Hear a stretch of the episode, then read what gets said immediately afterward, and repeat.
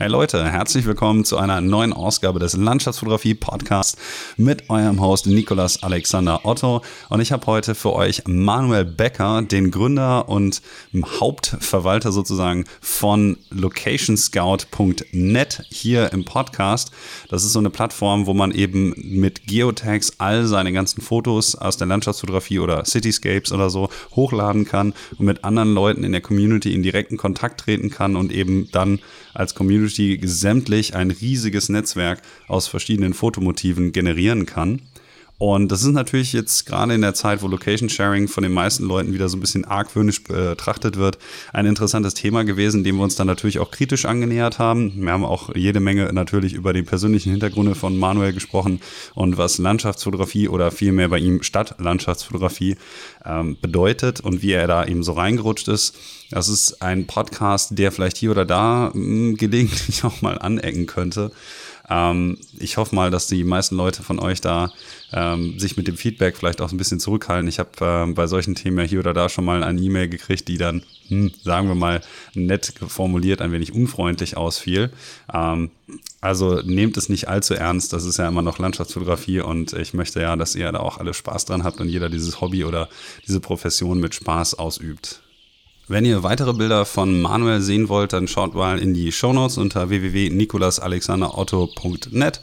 Falls ihr euch das mit dem Podcatcher geholt habt, wie immer der Hinweis natürlich, dass die Bilder da, äh, über die wir gesprochen haben, zu finden sind.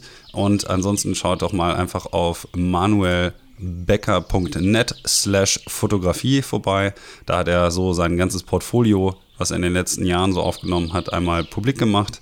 Ähm, gibt natürlich auch die Möglichkeit, dann einfach mal auf locationscout.net vorbeizuschauen und dort eben einfach mit dem Slash Photographer Slash Manuel zu gucken. Da hat er auch viele seiner Bilder, weil das so das aktuellste ist, wo er sich rumtreibt, hochgeladen. Da werdet ihr auf jeden Fall dann fündig. Von meiner Seite auch nochmal eine kleine Entschuldigung, dass jetzt der letzte Monat ein wenig, äh, naja, inaktiv war, wegen Photo and Adventure und dergleichen. Mehr Zingst und so ähm, war ich jetzt nicht ganz so viel daheim und mehr unterwegs und ähm, da war es dann ein wenig schwierig, die Termine so unterzukriegen, dass ich mich an den üblichen Tonus so halten kann. Mittlerweile ist das ja jetzt auch nichts allzu Ungewöhnliches mehr, aber ich werde auf jeden Fall, jetzt habe ich gestern noch eine Episode aufgenommen und dann heute eben, dass ich äh, zuschaue, dass das im Sommer vielleicht wieder ein wenig frequenter wird. Ansonsten schaut auch, auch gerne mal in meiner Sektion Workshops vorbei auf meiner Homepage. Da sind jetzt auch für nächstes Jahr schon ein paar Sachen angekündigt. Also zumindest zu diesem Zeitpunkt schon meine Lofotentour im Januar. Und sonst sind auch für dieses Jahr noch hier oder da so ein paar Kleinigkeiten, die man buchen kann. Zum Beispiel die Sächsische Schweiz. Nach Rügen geht es ja jetzt ähm, im Prinzip schon übernächste Woche. Das ist vielleicht ein wenig spät. Aber das ist ja jetzt auch nicht weiter tragisch. Da wird auch nächstes Jahr noch was dazukommen. Und ich denke mal, damit will ich auch euch jetzt hier nicht weiter langweilen. Also viel Spaß mit der 37. Episode des Landschaftsfotografie Podcasts im Gespräch mit Manuel Becker.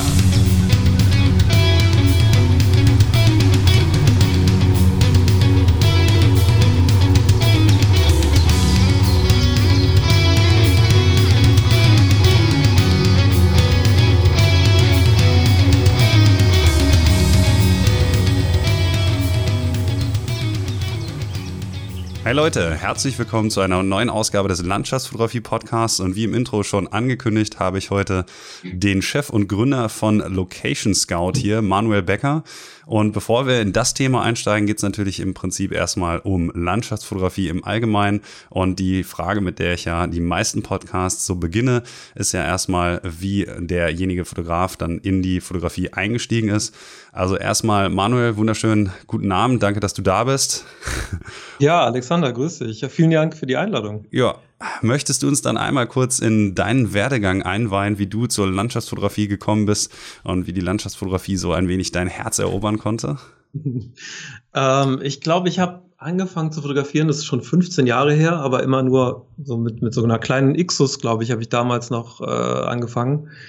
Ähm, und ich glaube, 2003 den Dreh habe ich mir dann irgendwann mal eine, eine richtige, in Anführungszeichen richtige Spiegelreflexkamera, das war damals noch so eine Canon 7D gegönnt. Und ähm, wirklich richtig angefangen zu fotografieren habe ich eigentlich erst 2010, äh, nachdem ich nach Toronto gereist bin. Und ähm, eingestiegen bin ich in dem Sinne eigentlich nicht mit der Landschaftsfotografie, sondern eher mit, mit Städtefotografie und Skyline-Fotografie. Das bis heute auch eigentlich eher so mein, meine große Leidenschaft ist, aber von dem bin ich immer weiter so ein bisschen momentan weggegangen, auch Richtung Landschaftsfotografie, ähm, weil es halt einfach auch in der Landschaft so viele schöne Stellen auch äh, rund um den Globus gibt, die man sich anschauen möchte. Und das sind eben nicht nur Städte, sondern eben auch ganz, ganz andere tolle Orte. Hat das einen Grund gehabt, warum du ähm, da nach Toronto damals gereist bist? Also wahrscheinlich ja nicht in primär jetzt mal, um zu fotografieren, sondern das hatte ja vielleicht einen anderen Hintergrund, genau, der privater das Natur tatsächlich, war. Ähm, nämlich mein Bruder hat damals für ein halbes Jahr ein Auslandssemester da gemacht und da studiert und dann bin ich ihn halt für zwei Wochen da, äh, habe ich ihn da besucht und ähm, das war auch außerhalb der Touristensaison, falls man überhaupt von der Touristensaison in Toronto sprechen kann, weil das letztendlich nicht so eine touristische Stadt ist und ähm, ich war halt einen Abend dann auf Toronto Island und da hatten wir ja diesen unfassbar schönen Blick auf die Stadt mit der Skyline. Und das hat mich damals so begeistert und da habe ich wirklich dann ja letztendlich damit angefangen, die ersten Langzeitbelichtungen zu machen, Sachen auszuprobieren und zu schauen, was kann ich damit überhaupt machen mit dieser Spiegelreflexkamera. Und ähm, ja, das waren auch die ersten spannenden Ergebnisse, wo ich gesagt habe, so hey, da möchte ich gerne mehr machen. Also das reicht mir nicht, ich möchte gerne irgendwie lernen, wie ich Bilder richtig nachbearbeite und wie ich viel, viel bessere Bilder noch machen kann, weil ich letztendlich habe ich die Bilder dann zu Hause gezeigt, bei, bei Freunden, bei Familie und die waren da alle schon begeistert von. Aber mein Anspruch war letztendlich einfach schon immer noch mal ein Tick höher, weil ich ja auch so ein bisschen aus dem Grafikdesign-Bereich komme. Und da habe ich einfach gesagt, okay, ich muss da mehr machen, ich muss mich da mal beschäftigen, weil als Grafikdesigner lernt man nicht unbedingt Bilder nachzuarbeiten. Und das ist halt einfach schon noch eine andere Sache in Photoshop, äh, ein Design zu entwerfen oder ob ich jetzt hingehe und wirklich ein Bild bearbeite mit Dodge and Burn und was weiß ich, was für Techniken. Und ähm, ja, da bin ich dann halt immer mehr eingestiegen in der Nachbearbeitung, habe das immer weiter vertieft und gelernt. Ja. Aber die ursprüngliche Motivation, dir die Kamera zu kaufen, war dann nicht, weil du schon von vornherein wusstest, okay, ich werde jetzt irgendwie in die Landschaftsfotografie einsteigen, sondern die hast du dir primär dann gekauft, weil das was mit deinem Studium zu tun hatte? Nee, nicht unbedingt, sondern einfach, weil ich Spaß dran hatte. Ich hatte schon immer Spaß dran zu fotografieren und Dinge festzuhalten. Nur, ja, wie wir alle, glaube ich, äh, startet man dann erstmal laienhaft, knipst so die ersten Dinge, würde ich es nennen. Und äh, irgendwann hat mir das einfach nicht mehr gereicht. Und ich wollte halt irgendwie was Besseres haben, hatte dann diese Canon mir damals gekauft und ähm, habe dann, glaube ich, bei mir damals in der Wohnung alles abfotografiert, irgendwie an Kleinigkeiten, die halt gingen. Aber das war halt, ja, da hatte ich auch nicht so einen riesen Spaß dran. Aber als ich dann selbst mal gemerkt habe, so wie, wie viel Spaß mir auch das Reisen macht, auch in ferne Länder, äh, und als ich das dann angefangen habe, mit Fotografie auch zu verknüpfen, dann war das halt eben auch das, was mich halt auch wirklich dazu motiviert hat, dann dementsprechend auch zum Sonnenuntergang an den an diesen schönen Hotspots zu sein und äh, oder morgens früh aufzustehen, weil ich bin normalerweise kein Frühaufsteher. ähm, glaub, als studierter Informatiker ist man alles ja. andere als das, also ich zumindest. Und ähm, ja, und, die Fotografie hat mich halt immer wieder dazu gebracht, halt wirklich morgens auch früh aufzustehen und zum Sonnenaufgang halt an, an diese tollen Stellen zu fahren. Und ja, da habe ich halt einfach gemerkt, so, das, das tut mir persönlich gut und von daher bin ich da halt auch immer tiefer dann eingestiegen. Ist es denn so, dass du zumindest davon profitiert hast, dass du jetzt, ich überlege gerade, Digitalvisualistik, glaube ich, äh, genau, bei der Fachterminus studiert hast, dass du zumindest auch, wenn du jetzt sagst, okay, es geht jetzt mehr um Designsachen, weiß nicht, um, um Zeichnen, Grafikdesigning im, im, eigentlichen Sinne, dass du dadurch zumindest dein Auge ganz gut schulen konntest, was so Kompositionen und sowas angeht, Licht sehen, beziehungsweise Farbkomponenten und sowas, dass du daraus ein bisschen was ableiten konntest? Ja, also die, die lustige Hintergrundstory dahinter ist, ähm, ich war mir damals gar nicht so richtig sicher, was genau ich studieren wollte. Ich wollte nur irgendwas im, im Bereich Informatik machen, weil das hat mich schon immer fasziniert. Aber Grafikdesign fand ich auch immer toll. Und dann hatte ich irgendwie äh, zwei Abende, bevor da Bewerbungsschluss war an der Uni Koblenz, hatte ich dann irgendwie von einem Freund gehört, so hey, hier, das ist ein neuer Studiengang, Computervisualistik, willst dich da nicht auch mit anmelden? Und dann habe ich das einfach gemacht, bin angenommen worden und habe dann gedacht, so ja, Computervisualistik, das hat ja was mit Grafikdesign zu tun und ähm, Fotografie vielleicht noch und so weiter. Aber ich lag ganz schön daneben, denn es war alles andere als das. Äh, es ist quasi Hardcore-Programmierung. Also das, was man in Computervisualistik lernt, ist tatsächlich wie man zum Beispiel ein Röntgengerät, ähm, die Bilderkennung damit macht. Also Bild, Bildgebungsverfahren. Bildoptimierung, so. genau, hm. richtig. Hm. Wie schafft man es möglichst, weil man will ja möglichst wenig Röntgenstrahlen nutzen, um halt den Körper nicht zu schädigen, aber das Bild wird halt schlechter, je weniger Röntgenstrahlen man nutzt. Und äh, das kann man halt mit Algorithmen aufbessern. Und hm. letztendlich lernst du in diesem Studio, in diesem Studium quasi, wie du Photoshop selbst programmieren kannst, also Filter selbst programmieren, wie das alles funktioniert, so Hochpassfilter, Tiefpassfilter oder Gaussischer Weichzeichner, wie man sowas wirklich programmiert, die Technik dahinter. Und natürlich auch 3D-Rendering, also wie funktioniert Raytracing, wie funktioniert halt Licht überhaupt an sich. Das hilft einem dann, würde ich sagen, schon so ein bisschen, dass man Verständnis dafür hat, äh, wie funktioniert das, wie kommt das im Auge an, worauf muss man den Fokus dabei legen, wie faked man gewisse Dinge auch teilweise. Im Rendering werden halt auch viele Sachen halt gefuscht ähm, damit es halt einfach schneller aus dem Rechner kommt. Und ähm, ja, das ist letztendlich so die Richtung, aus der ich dann komme. Und das war, wie gesagt, so ein bisschen unerwartet. Ähm, aber das hat mir dann halt trotzdem unfassbar viel Spaß gemacht, dieses Studium. Und äh, dann bin ich halt dabei geblieben. Aber du hast jetzt nicht schon selbst zum Beispiel irgendwelche Sachen in Photoshop programmiert, wo du dir sagtest, hahaha, ich mache jetzt meine eigenen Filter, ihr könnt mich alle mal. Das ist jetzt der Cool-Button, den drücke ich und dann sieht mein Bild direkt geil aus. Nee, ich habe mich tatsächlich ein bisschen mehr mit 3D-Rendering beschafft. Ich weiß nicht, ob dir Cinema 4D was, was sagt. Also das Programm vom Namen her, ja. Ich habe es zwar noch genau. nicht in genau. Aktion gesehen, aber ja. ich kann mir was darunter vorstellen. Ja, die sitzen halt auch in Deutschland und äh, bei denen habe ich dann auch damals eine, eine längere äh, Arbeit geschrieben und mit denen zusammen dann auch Sachen entwickelt, äh, Rendering-Filter dafür. Und da geht's natürlich auch so ein bisschen um Filter in dem Sinne, wie man es in Photoshop hat, nur halt im dreidimensionalen Raum. Hm, okay. Das heißt aber, die Fotografie war bei dir sozusagen eigentlich eher so ein Nebenerwerb, Schrägstrich noch eher ein Hobby. Also du verdienst genau, jetzt auch richtig. nicht jetzt ja. auch noch nicht dein, dein Haupt, äh, dein Hauptbrötchen mit der Fotografie, richtig? Genau, richtig, ja. Okay. Ähm, ist übrigens interessant, nochmal kurz als kleinen Rückgriff auf das, was du zuvor sagtest, ähm, dass du prinzipiell lieber, äh, naja, Cityscapes äh, oder, oder Stadtlandschaften fotografierst, als jetzt klassische mhm. natürliche Landschaften. Das ist auch noch so ein Thema, auf das ich ganz gerne eingehen wollte, weil du ja, ja über die Zeit natürlich jetzt auch, ne, mit zum Beispiel Plitwitz oder Island und diversen anderen Zielen auch ein gutes Portfolio in dem Manko hast, äh, in dem, ja. in dem Metier hast, eben in Landschaftsfotografie, aber du hast auch diverse Sachen, die halt die wenige Landschaftsfotografie Landschaftsfotografen in ihrem Portfolio haben, wie zum Beispiel Toronto oder auch Chicago.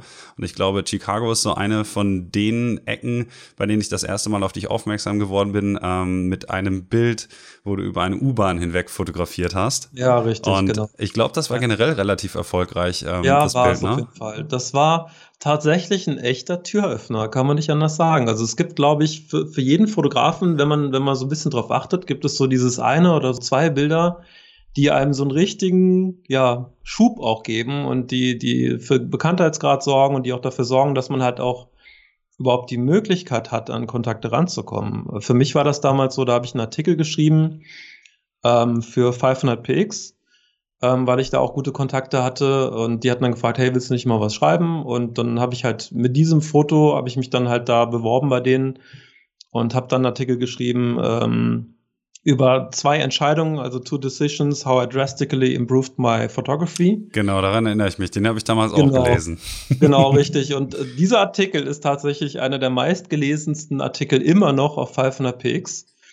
Und das war für mich auch das erste Mal, damit habe ich überhaupt nicht gerechnet. Das war Wahnsinn, wie viel, wie viel Rückmeldung da kam. Natürlich auch viel negatives Feedback, weil ich halt in diesem Artikel auch ein bisschen darauf eingehe, dass halt das Equipment nicht alles ist ähm, weil, weil viele Fotografen hieß es damals immer, ja, du brauchst dies, das und dieses und die Kamera und immer wieder den, den neuesten, äh, die neuesten Sensor und so weiter. Und ich habe halt gemerkt, äh, als ich zwei Jahre, also 2014 meine ich war das und 2012 in, in New York war, dass sich meine Fotos dazwischen extrem verbessert haben, aber mein Equipment ist das gleiche geblieben. Und das ist letztendlich dieser Inhalt von dem Artikel gewesen und habe hab dann einfach mal überlegt, was habe ich denn anders gemacht und was habe ich in dieser Zeit gelernt. Ich glaube, den Artikel verlinke ich dann nachher auch mal in den Show Notes. Ach, das gerne. Aber ähm, um, um ein wenig, wenn ich ein wenig spoilen darf, ähm, dann würde ich sagen, eine von den beiden ist heute wahrscheinlich, äh, von den beiden Statements ist heute noch äh, kontroverser, als es damals war. Und wenn ich mich recht entsinne, war es nämlich so, dass du als zweiten Tipp gegeben hast, dass man sich besser mit Photoshop auskennen sollte, um sozusagen äh, zu wissen, was man vor Ort wie machen muss, damit man es nachher in Photoshop zu einem neuen Ganzen zusammenfügen kann, was einem technisch gesehen natürlich wesentlich mehr Möglichkeiten eröffnet.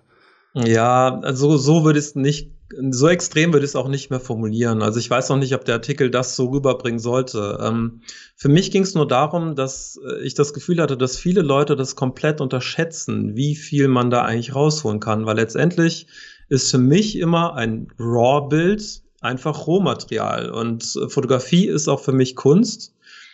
Und ich kann das total verstehen, wenn jemand sagt, so, hey, ich komme zu einem Spot und ich möchte den gerne fotografieren und möchte danach möglichst wenig nachbearbeiten. Ähm, weil letztendlich heißt auch Fotografie, das vor Ort zu machen, auch mit Filtern und so weiter. Ähm, aber für mich war es schon immer faszinierend, dann einfach auch in Städten geht es halt auch teilweise gar nicht so einfach. Ne? Also, wo du in der Landschaftsfotografie halt einfach mit einem, mit Verlaufsfilter arbeiten kannst, äh, um halt die, den Himmel ein bisschen abzudunkeln. Ähm, passiert halt in vielen Städten einfach so viel gleichzeitig. Und dann ist es halt einfach spannend, die Möglichkeit zu haben, zu sagen so, hey, ich nehme hier irgendwie diese Light Trails von dem Auto mit, nehme da noch die Bahn mit, die da hinten kommt und so weiter. Und ähm, das war einfach was, wo ich auch für mich gemerkt habe, ich kann da richtig viel nochmal rausholen. Nicht nur unbedingt kompositionstechnisch, dass ich da halt wirklich viele Bilder übereinander lege, das mache ich eigentlich gar nicht so oft, ähm, aber mit Dodge and Burn und solchen Techniken habe ich dann schon immer mehr experimentiert und gearbeitet und das hat auch wirklich einen Unterschied gemacht. Also ich glaube ja auch ähm, neben Dodge and Burn oder den, naja, zusammen Zusammenrechnen von verschiedenen Aufnahmen eben, ja. ähm, um, um zum Beispiel jetzt äh, verschiedene bewegende Objekte dynamisch in die Komposition einbinden zu können. Es ist natürlich auch nicht ganz unwichtig, gerade bei Städten, die man in der blauen Stunde oder nachts fotografiert, den ähm, Dynamikumfang natürlich ein wenig zu ja. erhöhen. Ja. Und das macht genau. man ja in der Regel immer dadurch, dass man dann äh, mehrere Aufnahmen macht und die später dann ja. auch zusammenrechnet. Und ich glaube, das ist auch so eine Technik, ähm, wenn man das nicht weiß, ist es häufig so, dass dann eben die Fenster komplett ausgebrannt sind, die Schatten komplett abgesoffen sind oder ja, so. Und ich glaube, ja. gerade da muss man natürlich, wenn man viel Skyline fotografiert, einiges ja. sonst nacharbeiten, ne?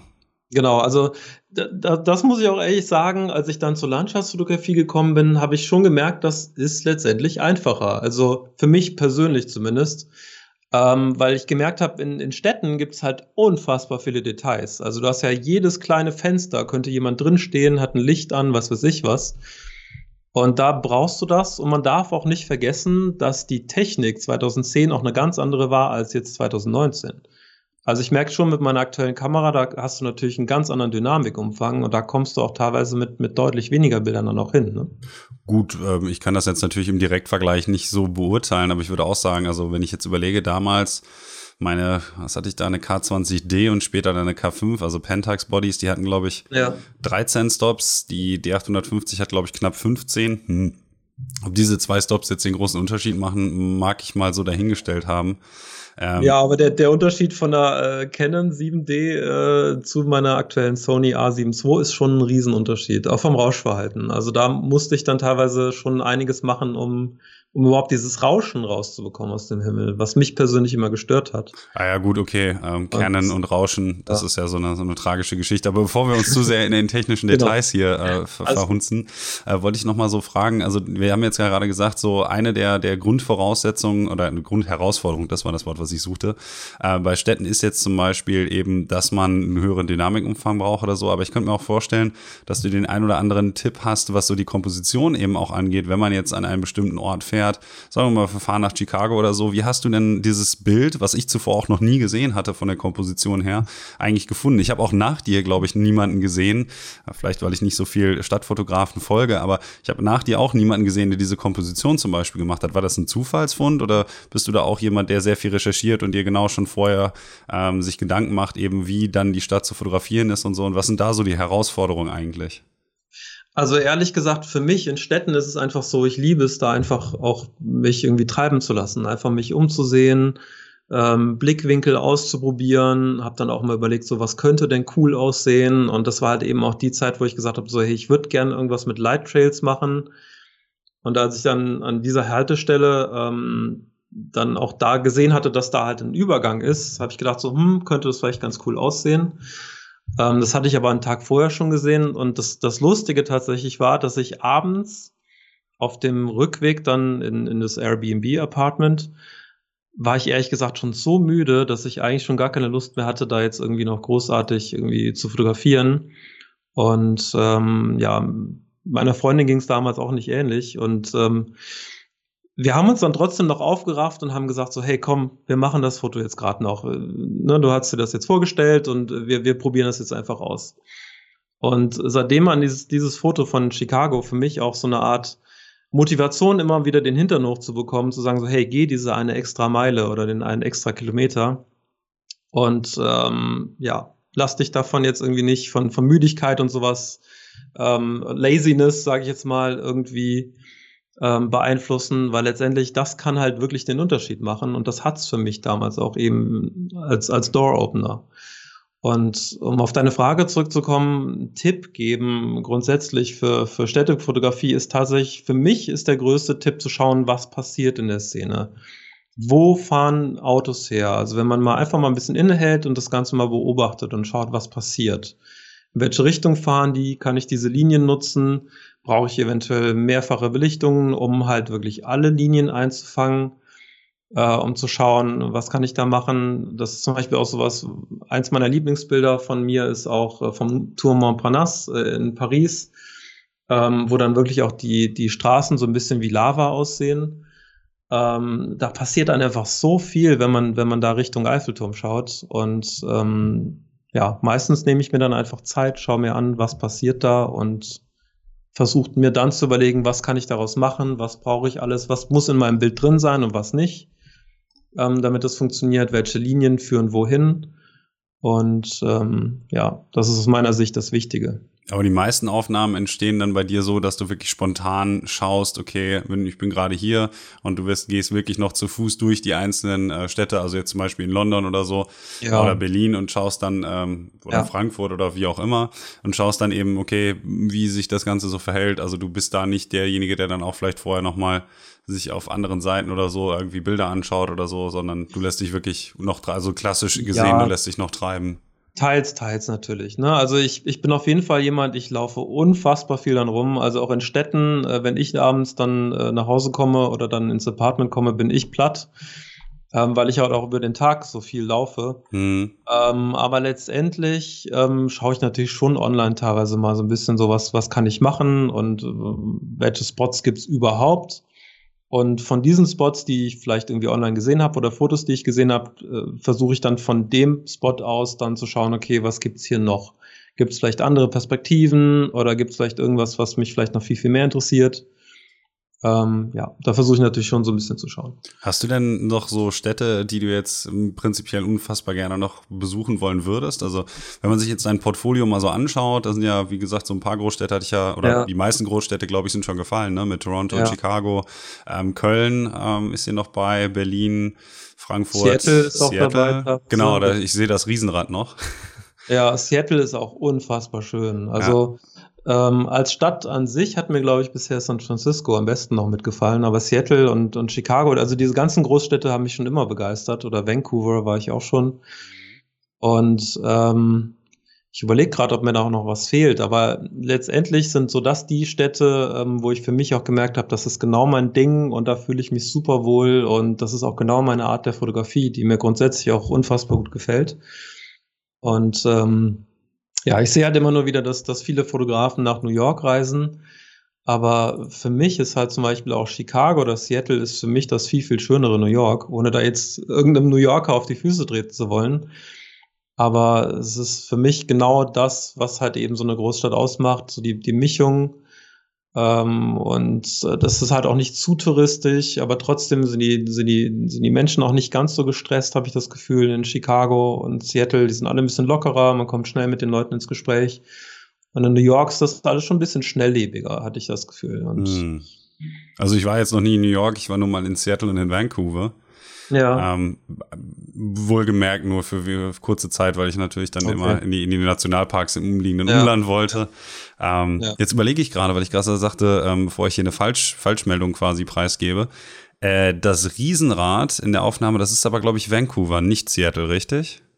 Das Riesenrad Am ist Hafen? eigentlich Seattle, genau. ist doch doch Seattle. ist- Ja, ich genau. bringe das immer ein bisschen durcheinander, weil ich war halt einen Tag in Vancouver und zwei Tage später war ich in Seattle und das ist jetzt auch schon zehn Jahre her. Von daher Ja, bin ich da nicht mehr so ganz. Ja, ja. das ist natürlich dann auch kurz, ja. Ich meine, du hast den, du hast den Fokus ja auch vielleicht woanders, ne? Also ja. ne, das, das Riese, Riesenrad ist auf jeden Fall ähm, Seattle, ja. Und die lustige kleine Chevron-Tankstelle, die im, im äh, Hafen liegt, ist das auch Seattle oder ist das äh, Vancouver? Es gibt Äh, doch diese, diese kleine weltberühmte Wassertankstelle, wo die ganzen Boote immer auftanken. Die Wassertankstelle, das kann ich dir gerade gar nicht sagen, ehrlich gesagt. ah, ist auch nicht weiter tragisch, ist nur ein Detail. Ja. Ähm, aber wie ist das denn so, ähm, jetzt einfach rein oder so als, als persönliche Frage, weil ich auch ein paar Mal in Japan war, so reizt dich das vielleicht mal nach, nach Hongkong oder nach Dijon oder irgendwie Osaka oder irgendwie sowas zu fliegen? Also Wäre ja eigentlich perfekt, ne? Also würde ich auch sagen, dass das passen würde. Bis, bisher hat's mich irgendwie so in den asiatischen Raum noch nicht gezogen. Hm. Ich, ich kann es dir auch gar nicht erklären, aber für mich war das irgendwie so, als ich so Kanada und Amerika, da, da fühle ich mich persönlich irgendwie so ein bisschen auch ein Stück weit zu Hause. Hm, okay. Und ich, ich kann dir gar nicht sagen, woran das liegt. Also eine damalige Freundin von mir hatte auch mal irgendwie die Hypothese aufgestellt, dass sie, ähm, dass es so ein bisschen daran liegt, dass wir hier in Deutschland ja auch viel mit, mit amerikanischen Filmen aufwachsen. Ja. Und dass wir deshalb dann eben auch genau diese Landschaft schon so ein bisschen durch Filme und was weiß ich was gewöhnt sind. Aber ich fühle mich da einfach unfassbar wohl und deshalb hat es mich irgendwie immer wieder in diese Richtung gezogen. Aber letztendlich wäre es auf jeden Fall mal spannend, so sich wirklich auch mal äh, in- Japan oder China wirklich mal die Großstädte anzuschauen. Auf jeden Fall.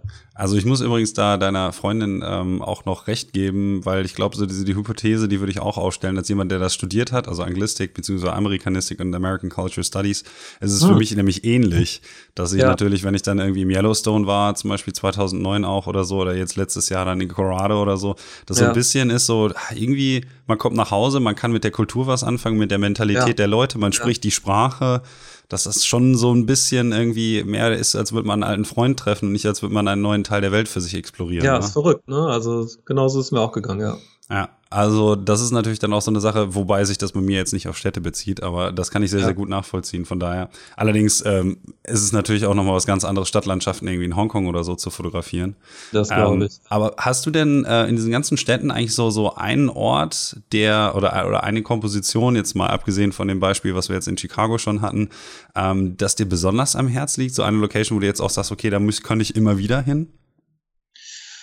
Puh, da gibt's schon einige. Ne? Also ich habe ja eben den, den ähm, äh, Paris genannt. Ähm, Mhm. Auf dem äh, Tour Montparnasse. Das ist einfach unfassbar schön, der Blick. Ähm, und wenn man da oben steht, dann, dann hat man ja auch das Gefühl, dass Paris kein Ende hat. Also egal in welche Richtung du schaust, du siehst immer nur Gebäude, Gebäude, Gebäude.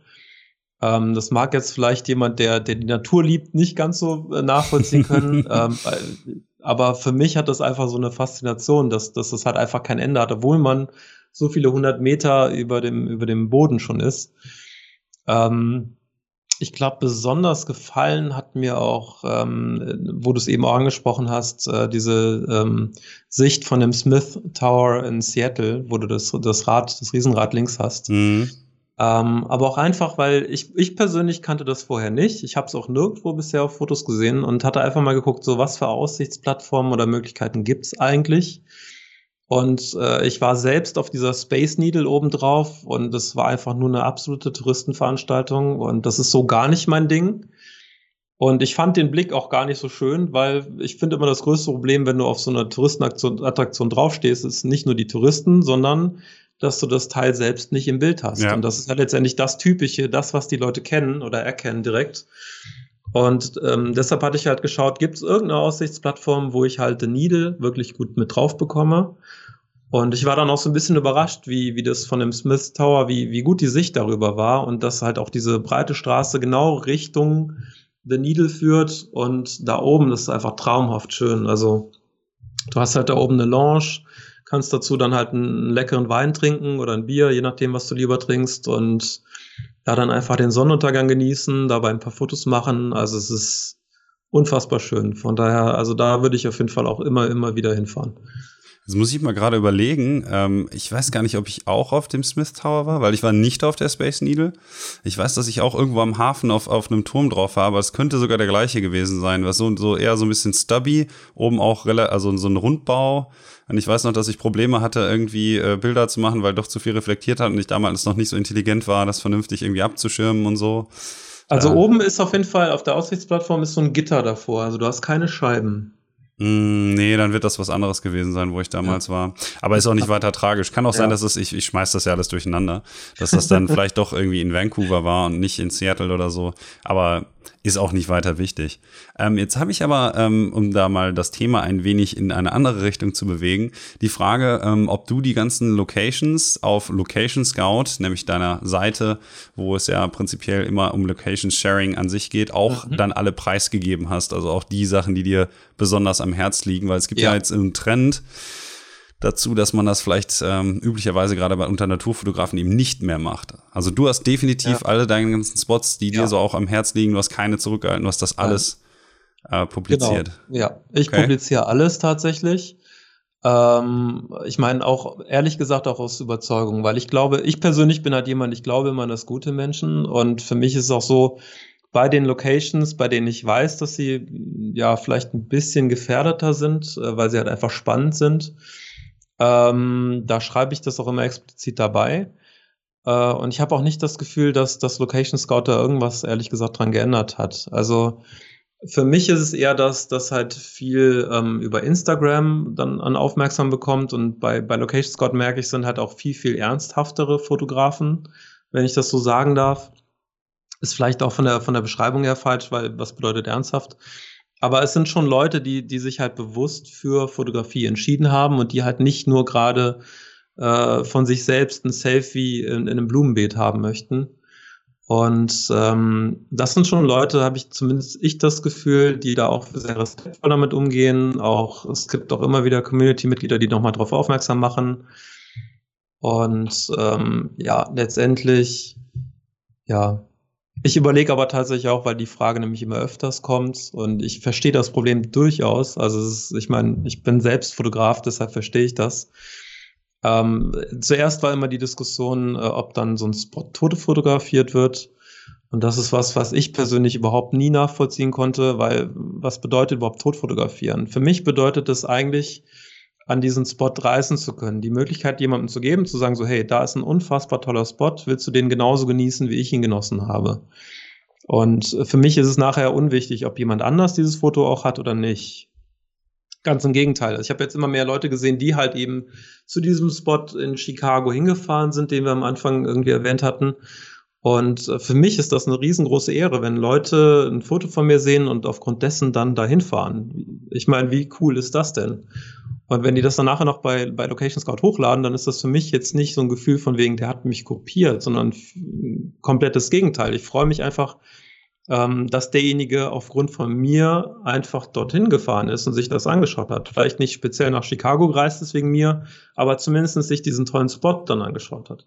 Also das kann ich auf jeden Fall nachvollziehen, dass man sich dann so ein bisschen geehrt fühlt, weil man, naja, in Anführungsstrichen einem dann doch gehuldigt wird oder man impliziert, dass der jeweilige Fotograf natürlich dann auch dankbar dafür ist, dass man äh, ihm das sozusagen dann ja, preisgegeben hat, wo das jetzt ist. Ähm, ich glaube, die ganze Diskussion bezieht sich dann aber eher so auf die Naturräume. Allerdings, bevor ich da ja, weiter darauf eingehe, ja. ich bin jetzt so ein bisschen mit, mit dem Tür ins, äh, ins Haus reingefallen oder wie man das so schön nennt. Mhm. Ähm, sollten wir vielleicht noch mal kurz eben eigentlich äh, eine kleine Einführung geben, in was Location Scout eigentlich ist. Weil ich glaube, ich habe das jetzt so ein bisschen vorweggenommen, weil wir beide das natürlich ja. wissen. Da sollten wir vielleicht noch mal kurz Eingang runterschalten. Möchtest du einmal, ähm, bevor wir da weiter über Naturschutz oder Location Sharing reden, erklären, was Location Scout eigentlich ist? Ja, gerne. Also ich hatte, ähm, ich fange einfach mal so an. Ich hatte 2011 war das, meine ich. Genau, das war die, die nächste große Reise nach Toronto. Bin ich halt einfach ähm, äh, mit meiner Freundin damals ähm, nach San Francisco gereist. Und ähm, wir standen morgens zum Sonnenaufgang an der Golden Gate Bridge, oben an diesem typischen Spot. Und ähm, da waren äh, zwei Joggerinnen und ähm, mit einer hatte ich mich dann irgendwie so eine halbe Stunde unterhalten auf Englisch und dann Where are you from? From Germany, sagte sie dann, äh, fragte sie dann irgendwann und dann sagt sie, ach, äh, ja, dann, äh, ne, nachdem wir uns eine, drei, äh, eine halbe Stunde auf Englisch unterhalten hatten, sagte, oh ja, ich bin eigentlich auch aus Deutschland, dann können wir uns auf Deutsch unterhalten. Und ähm, die lebte halt schon länger da. Die sagte dann halt, hey, du musst unbedingt da unten runter. Äh, da führt ein Weg runter, da läufst du halt eine halbe Stunde runter und dann bist du da unten an so einem Steinstrand und hast einen unfassbar coolen Blick ähm, auf die Golden Gate Bridge. Und das kannte halt kaum jemand. Und ich, ich wusste es auch nicht und ähm, bin halt da unten dann gewesen und ich fand es so unfassbar schön. Also es hat mich wirklich so unfassbar begeistert. Also da könnte ich zum Beispiel auch immer wieder hin, ähm, um noch so einen Spot zu nennen, wo ich, wo ich immer wieder hin könnte. Und ähm, ich habe mir halt die ganze Zeit auf dieser Reise dann halt die Route One runter, habe ich mir immer wieder die Frage gestellt, ja, was, also wo hätte ich diesen Tipp jetzt bekommen, wenn ich die jetzt nicht zufällig getroffen hätte? Ähm, was hätte ich tun müssen, um diese Information zu bekommen? Und ich habe halt online damals auch nichts wirklich Passendes gefunden und habe dann irgendwann ist diese Idee immer weiter rangereift, bis ich dann 2014 Location Scout gegründet habe. Und ähm, bei Location Scout geht es kurz gesagt darum, ähm, dass man einen Spot hochladen kann und dieser Spot ist immer verknüpft mit den exakten Geodaten, wo dieses Foto aufgenommen wurde. Ähm, weil mein großes Problem war immer, es ist schön gut, dass ich weiß, dass dieses Foto in Paris aufgenommen wurde, ähm, aber wenn ich dann ja doch wieder nicht exakt weiß, wo es ist, äh, stehe ich dann halt, wenn ich mich in dieser Stadt nicht auskenne, stehe ich dann vor Ort dann doch wieder da. Deshalb die Prämisse ist halt einfach, in Location Scout, die Spots haben alle die exakten Geokoordinaten, wo dieses Foto aufgenommen wurde. Und ähm, wenn dieser Spot bereits äh, besteht, kann man da auch sein eigenes Foto dann noch hinzufügen. Man kann die Daten noch editieren, so ein bisschen im Wikipedia-Style, um, um diese Spots und die Informationen dahinter immer besser zu machen, ähm, um vielleicht auch Anreiseinformationen zu geben, äh, Fotografie-Tipps oder generelle Informationen über diesen Spot. Und ähm, so wird es halt für alle dann halt eine Plattform, die halt inhaltlich immer besser und besser wird, um halt eben die besten Fotospots zu finden. Ne, dass du halt wirklich auch, wenn du nach Chicago reist, ähm, hast du halt direkt so einen Überblick und weißt, okay, welche Spots sind eigentlich interessant für mich, kannst die bookmarken und kannst dann eben vor Ort dir halt eben dann die, diese besten Spots mit den ganzen Tipps dazu dann eben auch anschauen. Jetzt ist es ja so, dass du also sehr viel Spots selbst persönlich dann auch preisgibst, an denen du warst und sehr viel, naja, ja. generelle Tipps, ne, wann man am besten fotografieren sollte, ob es da jetzt ein bestimmtes Datum gibt, das zu, befür äh, zu ja. berücksichtigen ist und das zeigt ja auch gleichzeitig noch Sonnenauf- und Untergang an und so auf einer Karte und das ist ja, ja von der GUI auf jeden Fall sehr, sehr gelungen, das sagte ich auch schon bei meinem Seminar da auf der, auf der äh, Photo and Adventure. Ist es denn auch so, ähm, ich bin ja nicht so aktiv auf der Plattform, dass die Community an sich selbst dann auch diesem Standard gerecht wird, den du sozusagen an diese Plattform dann oder an dich selbst viel mehr stellst? Also letztendlich ist es ja so, als, als Gründer ist es das Wichtigste, dass man eine Hypothese hat. Und ähm, für mich war es damals so, als ich die Plattform gegründet habe, habe ich gesagt so, hey, die Plattform funktioniert erst dann, wenn die meisten Spots von anderen kommen. Das heißt, wenn ich nicht, also mein Ziel war es, nicht mehr als zehn Prozent der Spots beisteuern zu müssen, weil ansonsten funktioniert das nicht, weil ich kann nicht die komplette Welt bereisen. Also ich würde gerne, aber zeitlich ist es halt schwierig. Und ähm, das Lustige ist, mittlerweile sind, glaube ich, 0,0001 Prozent irgendwie nur noch von mir, ähm, weil es halt einfach dann so schlagartig irgendwann auch zugenommen hat an Spots, die halt hochgeladen wurden. Die Qualität ist natürlich nicht immer die, die ich dann eben auch anlegen würde von der Beschreibung her. Ich glaube, das kann ich aber auch gar nicht erwarten, weil letztendlich investiere ich natürlich dann auch nochmal, weil es halt auch meine Plattform ist, die ich gegründet habe, möchte ich natürlich auch mit gutem Beispiel vorangehen und investiere dann natürlich nochmal ein bisschen mehr. Ähm, aber deshalb ist dann auch die Idee aufgekommen zu sagen so, hey, warum machen wir es nicht so, dass die Spots von jedem bearbeitet werden können und ähm, dass so die Qualität der Spots auch immer besser wird. Das heißt, dass andere auch ihre Fotos da hochladen können äh, in diesen Spot selbst, dass man halt zum Beispiel auch verschiedene ähm, Jahreszeiten sieht, verschiedene Tageszeiten von demselben Spot und dass man dann am Rechner schon ein Gefühl dafür bekommt, so wann möchte ich denn eigentlich dann da sein. Okay, ja, ich würde ja mal davon ausgehen, dass die meisten Leute dann, wenn sie einen Spot besucht haben, dann auch so ein bisschen in Anführungsstrichen nachbessern. Und die Frage ging halt eher so ein bisschen dahin, wie lebendig die Community im Austausch von so Spezialinformationen ist. Also es gibt da zum Beispiel äh, dieses äh, Bild, ja. was du auch in New York gemacht hast, von dem World Trade ja. Center, beziehungsweise mittlerweile heißt ja. es ja anders. Ähm, ja von dem, was ist es, World Trade One? One World. One World, ja. Und dann hast du ja noch Genau. in, die, in die Notiz reingeschrieben, dass man an einem bestimmten Datum da sein soll, wenn Ja, halt diese, ne, ich glaube, 11. September ist das immer an, diese Lichtinstallation. Genau, richtig. Da sind diese beiden äh, Lichtstrahlen dann an, genau. Genau, das ist so oder- dieser besondere Ja, Tag, wo man da das ist sozusagen für, für viele Leute dann auch ein äh, Implikator dafür, welche Reisemöglichkeiten sich da ergeben oder welche Daten besonders konstruktiv sind. Ähm, ist das dann so, Genau. dass bei vielen anderen Leuten, die ja dann eher das auch so als, als Pickdump in Anführungsstrichen benutzen, man lädt halt hoch und guckt, was so kommt und da ist die Community ein bisschen lebhafter als zum Beispiel Facebook oder Instagram, wo es ja wirklich meistens eher darum geht, hier, ich schmeiß meinen Content rein und guck Ja. mal, was kleben bleibt. Ähm, weil ich könnte mir jetzt vorstellen, die Community ist ja noch nicht ganz so groß. Natürlich schon sehr, naja, mittlerweile schon sehr angewachsen. Ja, wir sind, Aber- wir sind knapp 25.000 Fotografen Ja. jetzt. Also es sind nicht wenige. Ne? Äh, ist natürlich nicht mit einem Instagram vergleichbar. Ähm, aber die Community ist definitiv deutlich aktiver, weil ja auch die Zielsetzung eine ganz andere ist. Also natürlich ist es für mich auch als Gründer super wichtig, dass die Fotografen Exposure bekommen. Also dass sie halt eben da noch möglichst sichtbar sind. Und dass die Bilder gesehen werden, äh, zum Beispiel unter den Bildern verlinke ich auch immer mit einem Do-Follow-Link auf die Webseiten der Fotografen ähm, was für mich auch selbstverständlich ist, um SEO-Technik denen ein bisschen zu helfen. Wir haben eine Zeit lang versucht, dann die Fotografen dann auch zum Beispiel äh, in einem Magazin unterzubringen, was für viele dann halt so die ersten internationalen Veröffentlichungen auch waren. Und ich versuche da schon richtig viel zurückzugeben, auch so gut es mir eben möglich ist.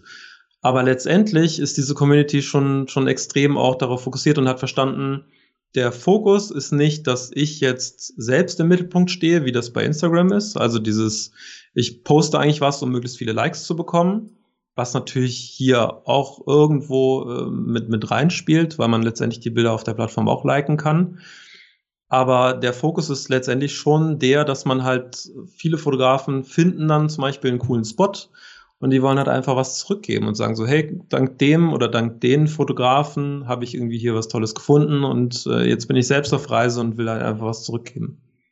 Ist es denn auch so, dass du selber viel Zeit in äh, kuratierte Inhalte steckst, also zum Beispiel Blogartikel oder es gibt ja auch die Möglichkeit, einfach mal so eine Location wie Island, da gibt's dann, dann diesen schönen, Ja. also so eine, naja, können wir sagen, eigentlich eine Bildergalerie, ne? The Epic Landscapes Ja. and Waterfalls of Iceland. Ja. Ähm, ist das so eine Sache, die ihr selbst macht dann als Betreiber oder ist das ähm, etwas, was die User dann auch äh, prinzipiell für sich selbst organisieren können?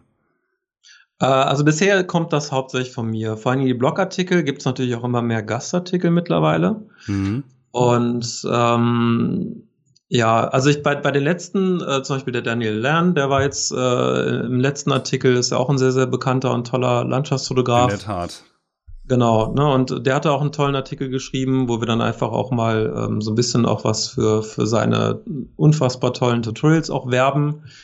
Ähm, aber letztendlich die meisten Sachen kommen tatsächlich von mir selbst. Ich bekomme zwar wirklich jede Woche bestimmt drei, vier Anfragen für Gastartikel für den Blog. Für mich ist nur das große Problem meistens die Qualität. Ähm, viele wollen halt einfach einen SEO-Link haben auf ihre eigene Plattform.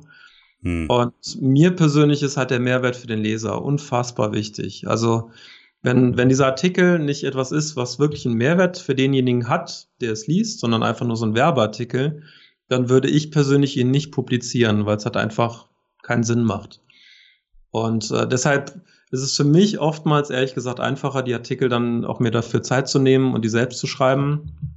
An vielen sitze ich dann wirklich auch teilweise ja, so zwischen acht bis 16 Stunden investiere ich in so einen Artikel, also schon relativ viel, aber Ja. wie gesagt, die Qualität ist mir dann schon extrem wichtig und ich schreibe lieber einen richtig guten Artikel alle paar Monate als irgendwie dauerhaft äh, kürzere, schlechtere Artikel vielleicht, in, in die ich weniger Zeit investiert habe.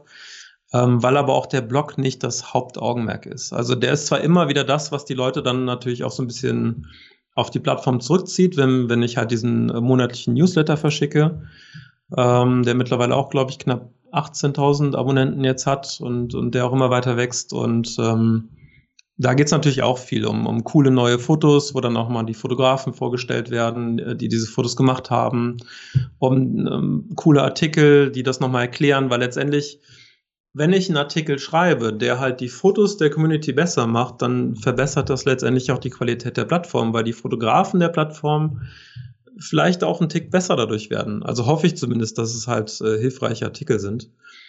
Und ähm, ja, ist es dann auch so, dass du dir ähm, wirklich dann neue Locations raussuchst, zum Beispiel die Newsletter? Weil ich finde es ja, wie du schon gerade gesagt hast, natürlich auch unrealistisch, das alles selbst bewerkstelligen zu können. Und ich habe jetzt mal ja. so ein bisschen durchgeschaut, bevor wir hier angefangen haben. Es ist ja wirklich interessant, dass da auch Locations bei sind, ähm, die wirklich fernab von dem sind, was man jetzt normalerweise zum Beispiel in Instagram oder auf Facebook so sieht. Also ich habe da schon Sachen ja. aus Ecuador gefunden und irgendwie Nico in Japan und ja. also wirklich auch Spots, ähm, wo Leute, die primär vielleicht auch ein bisschen mehr eher zum Thema Reisen tendieren als Landschaftsfotografie in dem Sinne, dass sie jetzt wirklich viel Zeit und Expertise in die Landschaftsfotografie stecken, sondern einfach, weil sie an ungewöhnliche Orte reisen und das mehr oder weniger als Trophäe auch so ein bisschen da ein, mit einarbeiten. Da gibt's ja wirklich äh, ungewöhnliche Orte, auch in den, in, irgendwo in Mexiko und so, ja. so nicht die üblichen Reiseziele, die man jetzt bei Landschaftsfotografen hat. Ne? Gibt's natürlich auch viel Lofoten, Island und so weiter und ja. so weiter, so die üblichen Konsorten, dass du, wenn du so ein Newsletter rausschickst, die Leute damit ein bisschen teast, wenn mal wieder irgendwas richtig Ungewöhnliches aufgetaucht ist? Auf jeden Fall. Ne? Also letztendlich geht's ja schon darum, auch mal zu schauen, was gibt's noch alles. Und Location Scout hat schon so ein bisschen das Ziel, auch den Fotografen zu zeigen, wie, wie schön die Welt ist und was es noch für Reiseziele gibt, aber genauso natürlich auch zu zeigen, so hey, wie schön ist eigentlich so dein Umfeld selbst, weil es gibt halt immer viele Fotografen, die meinen, sie müssen unbedingt um die halbe Welt reisen, um den perfekten Fotospot zu finden. Ähm, aber es gibt halt eben, und das war halt was, wo ich auch gemerkt habe für mich, ähm, ich habe halt versucht, dann bei mir in der Gegend hier im Rheinland äh, bin ich den, den Rheinsteig gelaufen, äh, am Rhein entlang und ich war echt beeindruckt, wie unfassbar schön der ist. Und ich habe auch selten jetzt wirklich irgendwie Fotos auf Instagram oder sowas davon gesehen. Also beziehungsweise ich glaube noch gar keine. Ähm, wobei ich aber auch nicht so aktiv momentan auf Instagram bin. Aber ähm, was ich damit nur sagen will, ist, ähm, dass es auch in der, in der eigenen Region so unfassbar schön sein kann, wenn man mal die Augen aufmacht und wenn man einfach mal schaut. Und für mich war natürlich so ein bisschen die Motivation auch für Location Scout ein paar coole Spots zu finden in der eigenen Region. Und letztendlich war ich eigentlich davon überrascht, wie unfassbar schön es ist und wie, wie cool die Spots auch teilweise sind. Also, und ich, ich glaube letztendlich, um zu deiner Frage zurückzukommen, auf jeden Fall sind das auch Fotografen, die natürlich da auch zeigen wollen, äh, wo sie dann alles hingereist sind. Ähm, aber letztendlich ist natürlich auch genau das, das, wo, wo es bei Location Scout drum geht. Und das ist halt auch deine Chance, zu sagen so, hey, ich war hier an einem Ort, wo vorher vielleicht noch keiner was hochgeladen hat. Und darüber kannst du natürlich dann auch einen Namen machen auf der Plattform. Das ist natürlich ganz anders jetzt als auf Instagram, wo dann halt in dem Feed dann irgendwann die, die Bilder irgendwann immer weiter unten verschwinden. Und wir kennen das ja alle, äh, dass dann irgendwie die aktuellen Bilder bekommen unfassbar viele Likes. Und sobald die mal fünf Tage alt sind, schaut sich das eventuell keiner mehr an. Und bei Location Scout ist es genau lustigerweise andersrum, weil die Leute googeln halt nach Locations und kommen dann auf diese Plattform. Und ähm, da zählt tatsächlich, je länger ein Spot online ist, desto mehr Likes generiert das Ding auch und desto mehr Bekanntheit bekommt ein entsprechender Fotograf dann auch. Nur gut, das ist natürlich dann konträr zu dem, wie eben die normalen sozialen Medien funktionieren. Ich glaube, es ist ein, in genau. Anführungsstrichen, wenn man das in dem Kontext, naja, vielleicht sollte ich es nicht benutzen, da werden sich bestimmt irgendwelche Grünwähler darüber aufregen, aber so etwas nachhaltiger im Prinzip, dass die Bilder nicht einfach relativ schnell an Wert verlieren, sondern sozusagen in der Aufmerksamkeitsökonomie, wie ich das immer sehr gerne nenne, etwas mehr ja. Spielraum besitzen. Ja, auf jeden Fall. Ich glaube, das unterschätzen tatsächlich viele auch gerade noch. Also, das ist auf jeden Fall was, weil die, die Leute suchen halt einfach danach. Egal, ob es jetzt jemand ist, der einfach fotografieren möchte, ob es jemand äh, ist, der sich gerade für ein Instagram äh, irgendeinen Spot raussucht, um da halt coole Fotos zu machen, oder ob es halt wirklich ein professioneller Fotograf ist, einfach nur jemand, der irgendwie einen schönen Urlaub haben möchte. Die Leute suchen halt einfach nach coolen Spots und ähm, bisher funktioniert das Ranking auf der Plattform unfassbar gut ähm, wenn man sich halt die Bilder anschaut und welche Spots wirklich beliebt sind. Und äh, da sind auch teilweise Spots dabei, die ich so vorher noch nie gesehen habe. Und ähm, das finde ich halt immer wieder, das begeistert mich immer wieder. Und das sind natürlich dann auch Spots, die ich dann natürlich auch versuche, dann im Newsletter unterzubringen. Und ähm, ja, aber es ist dann auch so, dass natürlich ist konträr zu dem, was wir ja am Anfang einmal kurz angeschnitten hatten, die Leute dazu motiviert, eben auch an Orte zu gehen, die touristisch vielleicht noch nicht ganz so erschlossen sind, weil, ja. und das ist ja von, ich habe das als von verschiedensten Leuten jetzt auf meine Instagram-Anfrage bezüglich ähm, unseres Podcasts bekommen, eben so, ja. dass äh, eigentlich auch gerade diese Idee des Location-Sharings dazu führt, dass halt bestimmte Spots einfach vollkommen überbesiedelt werden, wie zum Beispiel hm. ne, der Lago de Breis. Ich habe ja. keine Ahnung, wie man den Namen ausspricht der Praxer Wildsee. Ja. Äh, ist jetzt kürzlich auch wieder in den Social Media über so einen Artikel mehr oder weniger breitgetreten worden, wie katastrophal die, ähm, die Zustände ja. dort dann eben sind und so. Ja. Ähm, du sagst jetzt am Anfang auch schon, dass es natürlich mehr oder weniger auf Inter Instagram als größte Plattform, bei der dann Locations Sharing an sich möglich ist und natürlich das auch für einen gewissen Lifestyle steht, äh, zu attributieren ist. Ähm, bei Location Scout siehst du das Problem ja jetzt offensichtlich nicht weil die ja. Community noch ein bisschen kleiner ist, weil du sagst, sie ja. sind ein bisschen ernsthafter, würde ich jetzt vielleicht sogar so unterschreiben, dass da noch ein paar Leute sind, die ein bisschen mehr Respekt vor der Natur haben, als dass sie sich natürlich dann auch selber ja. da einfach nur für ein Selfie hinstellen und denen alles andere egal ist. Allerdings ist es ja auch so, dass jeder Spot, der ein bisschen Foot Traffic ähm, kann man ja nicht wegargumentieren, wenn die Leute dann sagen, ja gut, ich laufe halt hier lang und dann laufen da nicht eine, eine Person lang, sondern 10, 100.000 und irgendwann 10.000, mhm. dass da natürlich dann auch ein Matschfahrt entsteht, dass dann durch Erosionen ähm, ja. oder Regenfälle, die dann ähm, durch, den, durch den Mangel an Vegetation schlimmere Folgen haben können oder so. Ja. Da kann man sich ja nicht so ganz von frei machen. Ähm, ist das bei dir dann auch so, dass du da dich falls das mal auf Location Scout zurückfallen äh, würde, dich da so ein bisschen für verantwortlich fühlst? Oder ist es jetzt eher so, dass du, naja, sagst, gut, die Spots, die ich preisgebe, das sind Städte, das ist nicht ganz so, also beziehungsweise überhaupt nicht äh, schlimm. Ähm, dass du da ja. trotzdem das auch so ein bisschen befeuerst. Also ich meine, gibt es da nicht so ja. ein bisschen manchmal der Zweifel, der an dir nagt? Natürlich. Also letztendlich ist es so. Location Scout ist aus der oder aus einem Problem entstanden, das ich ja selbst hatte. Ne? Ich wusste halt einfach nicht, wie hätte ich diesen Spot in New York, äh, in, in San Francisco damals, wie hätte ich den finden können. Und äh, da habe ich natürlich noch nicht so weit gedacht, dass das irgendwie dazu führen könnte, ähm, dass jetzt plötzlich dann irgendwie alles überrannt wird, weil Instagram war halt 2011 jetzt noch nicht so, ich weiß gar nicht seit wann jetzt genau Instagram äh, so beliebt ist, aber ähm, das war damals noch nicht so. Und bei Instagram geht es ja auch viel darum, dass man sich selbst zeigen möchte. Und sich selbst zeigen bedeutet natürlich auch, dass ich mich an tollen Orten zeigen möchte.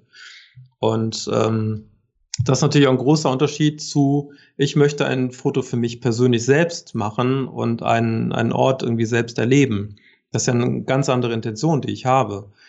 Ähm, weil ich auch viele Fotografen, wenn ich auch selbst unterwegs bin, äh, habe ich immer das Gefühl, es gibt viele, die, die, die fahren einen Spot nach dem anderen ab, machen schnell ihr Foto, dann haben sie es irgendwie im Kasten und dann schnell weiter, anstatt diese, diese Orte überhaupt selbst mal zu erleben. Und ich sehe natürlich schon das Problem, was du da ansprichst oder was, was viele auch ansprechen, weil es ist nicht das erste Mal, dass ich das gefragt werde.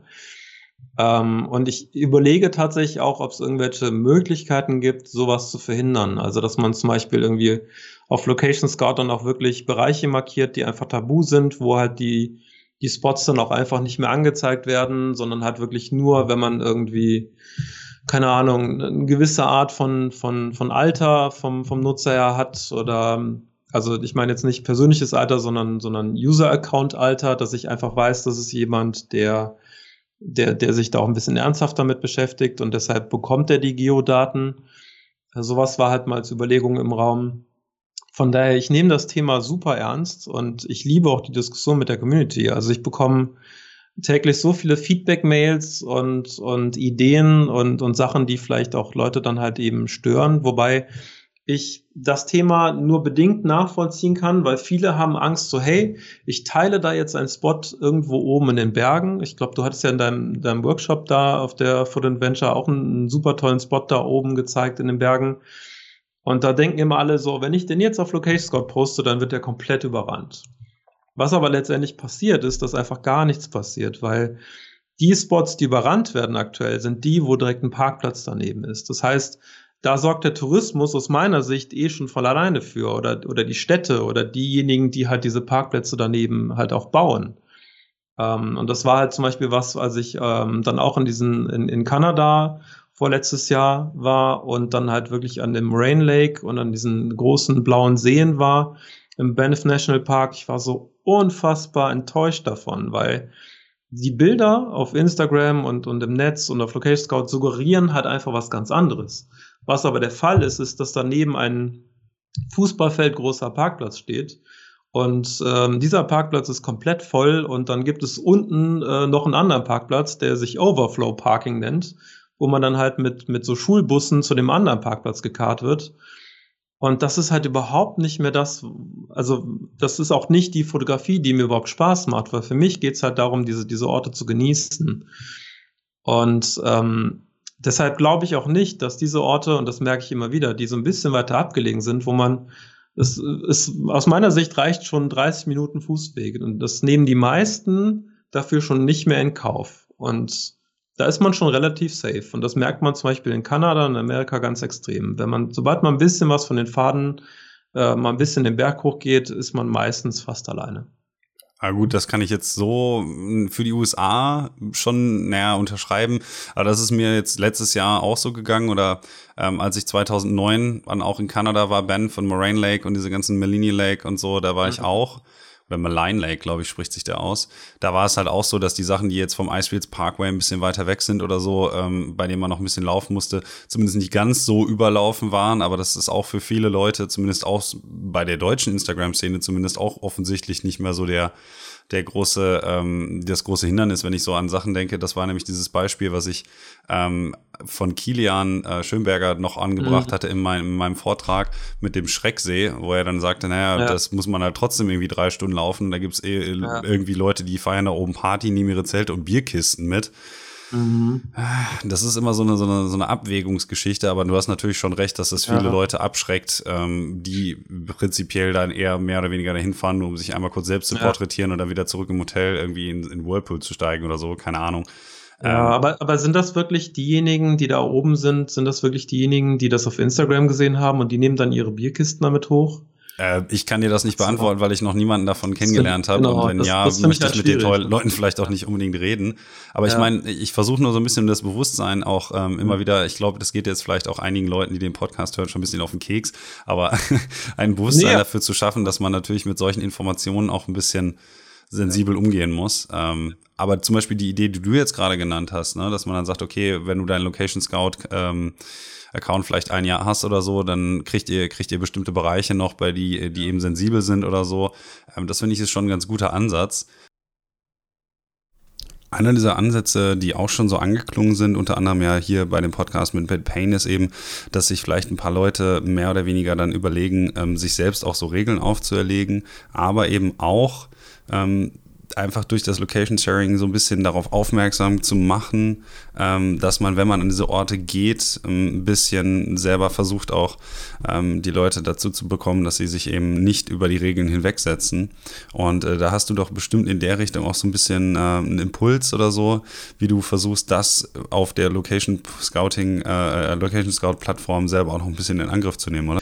Äh, das war halt eben auch was, wo ich gedacht habe, so ähm, in diesen Bereichen, die, die man eventuell dann auf der Plattform sperren würde. Also da würde ich zum Beispiel direkt an sowas wie Halabos denken, den Bluebell Forest.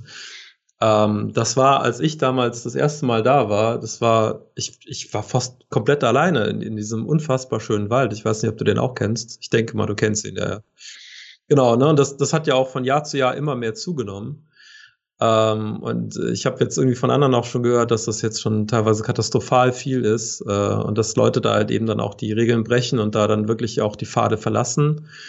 Ähm, ich bin dann auch jemand, ich spreche die Leute auch dann drauf an, wenn ich vor Ort bin und sage so, hey, äh, bitte passt dir ein bisschen auf, weil letztendlich wir wollen ja alle ein tolles Foto und ähm, wenn, wenn einer dann da reintrampelt, dann muss der nächste schon wieder noch mehr reintrampeln, damit er ein tolles Foto hat und so weiter.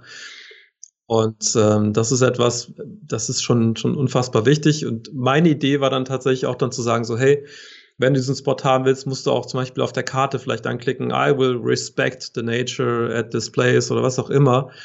Ähm, aber mir ist das Thema auf jeden Fall unfassbar wichtig. Und ähm, sofern jemand da konkrete Ideen zu hat, wie man sowas noch, noch viel, viel besser vielleicht auch schützen oder unterstützen kann, ähm, bin ich super offen dafür und äh, bin auch jemand, der da auf jeden Fall auch viel für tun möchte. Also was steht denn dann außer jetzt zum Beispiel der weiteren Verfolgung der Ziele bezüglich dem Location Sharing beziehungsweise der Eingrenzung dessen oder eben der, hm, naja, nehmen wir es mal Schadensminimierung oder so, noch an für Location Scout? Du hast doch bestimmt auch noch so ein paar Pläne für die Zukunft, bei denen du jetzt gerade äh, dabei bist, die eben auch in die Tat umzusetzen. Was steht denn so an in der näheren Zukunft? Ja, also aktuell arbeite ich tatsächlich noch an der App. Die ist auch schon im Closed Beta Stadium und ähm, wird auch jetzt hoffentlich zeitnah endlich mal released.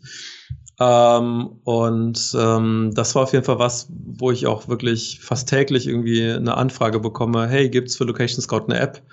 Und es macht natürlich auch total Sinn, weil letztendlich ich plane gerade über die Plattform ähm, meine Reise und man sieht halt tatsächlich auch an Location Scout, dass die Benutzerzahlen, die gehen im Januar schießen, die wirklich explosionsartig nach oben. Äh, das sind dann die Leute, die dann anfangen, ihre Reisen zu planen und von da an wächst das immer weiter Richtung August, September. Und Oktober, November, Dezember sind dann meistens so Monate, die so langsam dann abflachen und runtergehen. Und ähm, das Lustige ist, ich bin halt auch einfach jemand, der, der sehr datengetrieben Entscheidungen trifft. Das heißt, ich schaue mir natürlich auch an, wie nutzt die Leute die Plattform. Und darauf basierend treffe ich dann Entscheidungen, wo soll es in Zukunft hingehen. Natürlich auf der einen Seite das, das Nutzerfeedback und auf der anderen Seite wirklich die Daten. Ähm, weil ich bin halt ein Riesenfan ähm, von diesem Spruch von Henry Ford. Äh, wenn ich die Leute gefragt hätte, was sie gerne hätten, dann hätten sie gesagt, ein schnelleres Pferd. Und ähm, das ist natürlich etwas, was, was für mich als Gründer auch wichtig ist, zu schauen, so wo kann sowas hingehen. Und ähm, im Sommer sieht man dann extreme Steigerungen auch bei den Mobile-Nutzern, also dass halt die, die Plattform fast komplett mobil genutzt wird. Und da macht es natürlich auch total Sinn, dass man da, auch einfach eine App vor Ort hat. Und äh, da ist für mich schon die Idee zu sagen, äh, dass das Ganze auch immer mehr Richtung Reiseplanung geht, dass man halt nicht nur Bookmarks machen kann, sondern dass man sich auch Bookmark-Listen anlegen kann ähm, dass man dafür noch viel, viel bessere Plan Planungsmöglichkeiten noch hat. Eine Zeit lang hatte ich auch mit Bastian Werner mal überlegt, ob man da noch ein bisschen was mehr Richtung Wetterfotografie auch zusammen machen könnte, ähm, weil ich fände es ein unfassbar cooles Feature. Ich weiß, es das ist halt äh, so ein bisschen äh, Laziness äh, auf der einen Seite, aber auf der anderen Seite bin ich halt, ich bin halt einfach äh, Informatiker oder Techie durch und durch und, und liebe solche Ideen, dass man zum Beispiel sagt, dass man mit einem Algorithmus erkennt, wann wäre eigentlich der Sonnenuntergang richtig cool, weil letztendlich kann man es ja ähm, durch Bilderkennung kann man es ja auf einer Karte erkennen, wo genau die Wolkenformationen stehen, wo die Sonne steht, ob der Horizont frei ist und ähm, ob der Himmel richtig schön rot wird. Ähm, und da war zum Beispiel eine der Überlegungen zu sagen, hey, ich habe hier einen Spot in meiner Nähe gebookmarkt, dass ich dann zum Beispiel eine Notification bekomme, ähm, hey Alexander, heute Abend solltest du mal äh, vielleicht losziehen zu diesem Spot, den du eh schon immer fotografieren wolltest, weil der Sonnenuntergang okay, das ist natürlich ein echt krasses Feature, muss ich ähm, schon sagen. Das ist eine interessante Idee. Genau, also ich meine, das sind so Ideen, äh, die, die man da einfach im Kopf hat, wo man einfach überlegt, so, hey, was wäre eigentlich noch cool? Ne? Also, was würde mir das Leben noch weiter erleichtern? Ich meine, ich als, als Fotograf weiß natürlich auch, dass das auch so ein bisschen dazugehört es ist für mich auch so immer so das, das Schöne an Landschaftsfotografie, dass es halt nicht immer hinhaut, äh, sondern dass man halt eben vielleicht auch mal an einem Spot war und vielleicht auch mal kein Foto mit nach Hause nimmt und sondern dann einfach wirklich nur vor Ort den, den Moment genossen hat. Ähm, aber letztendlich versuche ich natürlich trotzdem zu überlegen, was, was würde einen Mehrwert schaffen? Also was ist etwas, wo jemand sagen würde, so, hey, das, das würde richtig was ändern. Auf der anderen Seite ist es natürlich auch so, dass man damit so den Leuten, die sich ein bisschen mehr mit der Materie auskennen und selber so Wetterkarten lesen können und sowas, natürlich auch so ein bisschen die Möglichkeit nimmt, dann ihre Karten persönlich auszuspielen. Das demokratisiert die Fotografie vielleicht ein bisschen, aber ich könnte mir halt vorstellen, dass sich da vielleicht auch einige Leute ein bisschen auf den Schlips getreten fühlen oder so, weil dann ihre Expertise wegfällt. Das ist so ein bisschen wie mit Photoshop und Lumina, ne? Also Photoshop ist halt richtig, kann man richtig krasse Sachen mitmachen oder so und da waren einige Leute richtig stolz drauf und dann kommt halt so ein One-Click-Button, alles sieht geil und ja gut, alles sieht auch gleich aus und wird irgendwann langweilig. Lumina um die Ecke. Und ich könnte mir fast vorstellen, dass das auch so ein bisschen äh, unfair ist dann für die Leute. Ich weiß nicht.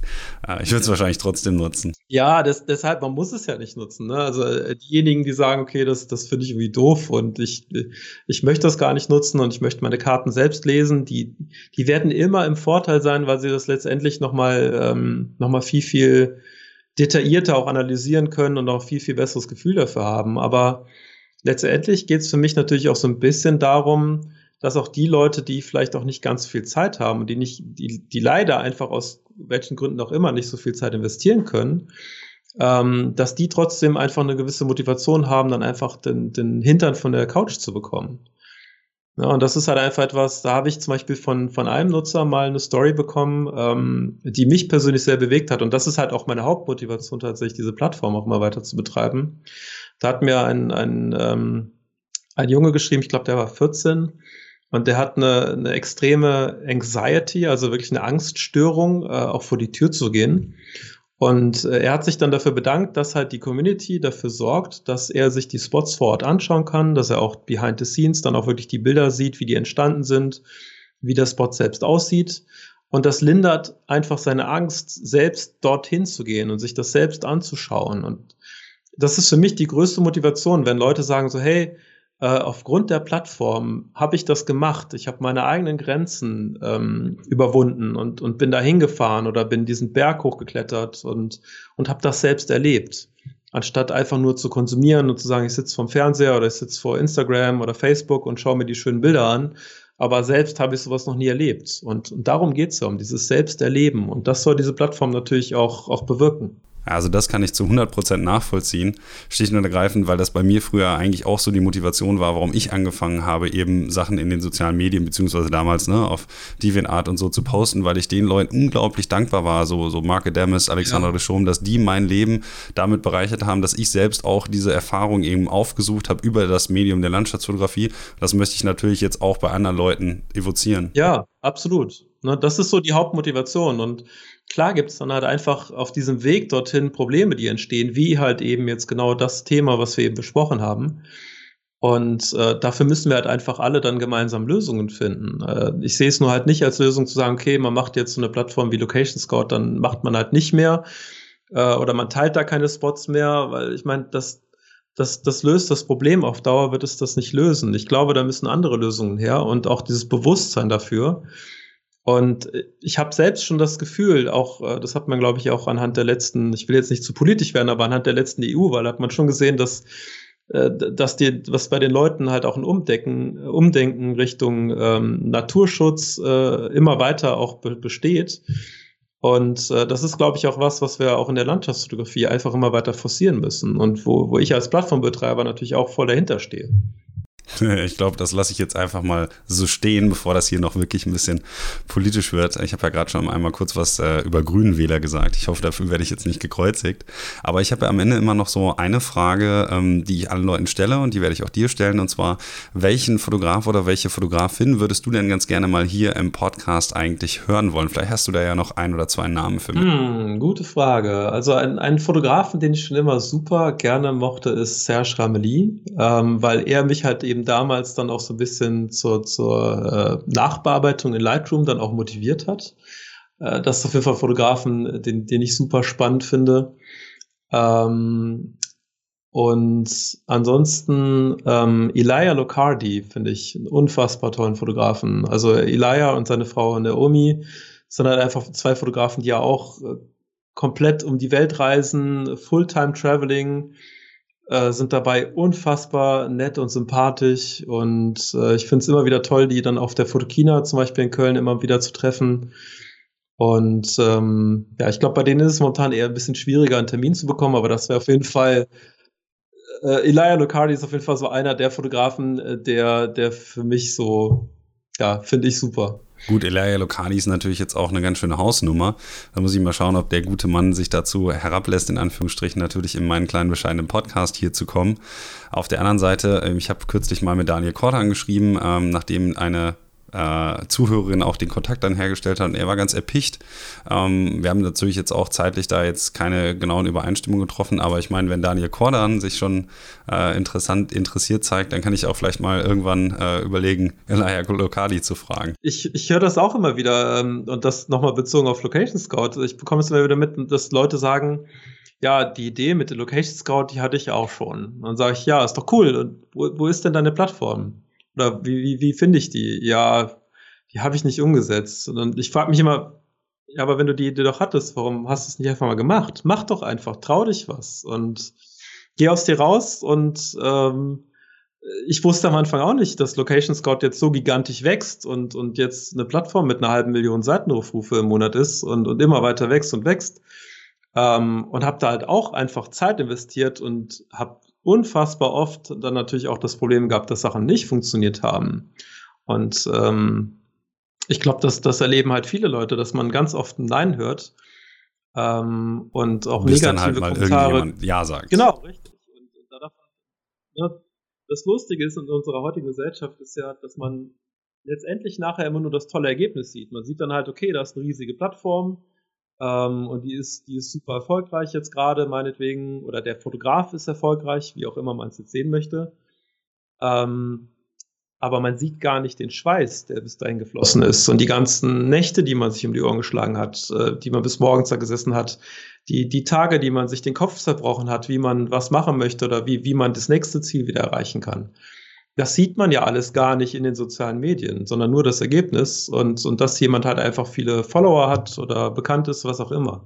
Und man darf halt einfach nicht aufgeben, ne? gerade wenn man so eine Idee hat und die umsetzen will. Ja, das ist auch wichtig, ne? also dass die Leute halt einfach da auch nicht an der Stelle nicht aufgeben, sondern einfach an sich glauben und weitermachen und ähm, ja, kann ich immer nur wieder betonen. Ich würde sagen, das ist ein wunderschönes äh, Schlusswort, um die Leute ein wenig zu motivieren. Und deswegen möchte ich dir jetzt erstmal ganz, ganz herzlich danken dafür, dass du dir Zeit genommen hast hier für unseren kleinen Podcast.